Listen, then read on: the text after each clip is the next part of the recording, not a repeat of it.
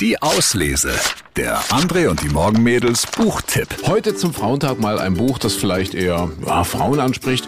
Geschrieben natürlich von einer Frau, Katja Keveritsch, Die wundersame Reise der Bienen.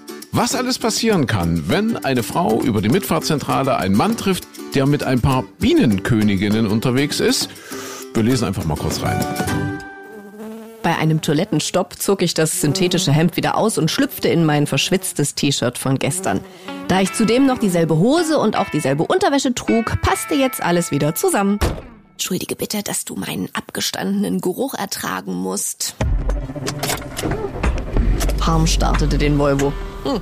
Während der Semesterferien habe ich mal auf den Färöer Inseln gejobbt. Da ist ein toter Wal an Land gespült worden. Dessen Bauch war schon ganz dick von den Faulgasen. Sie haben ihn dann aufgeschnitten und bevor sie fertig waren, ist der Bauch mit einem dumpfen Wumms aufgeplatzt und die ganzen Innereien flogen über die Mole. So stelle ich mir Gestank in der Hölle vor.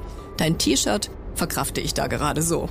Puh, das klingt ja furchtbar. Wieso verschlägt es eigentlich einen Imker auf die Färöer? So viele Bäume und Blüten haben die doch gar nicht.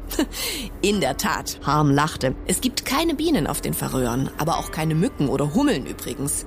Deshalb wäre wohl auch jeder Imker überflüssig. Zum Glück aber bin ich Meeresbiologe, sodass mein Aufenthalt bei den Färingern nicht ganz sinnlos war. Das verstehe ich nicht. Du bist ein imkernder Meeresbiologe?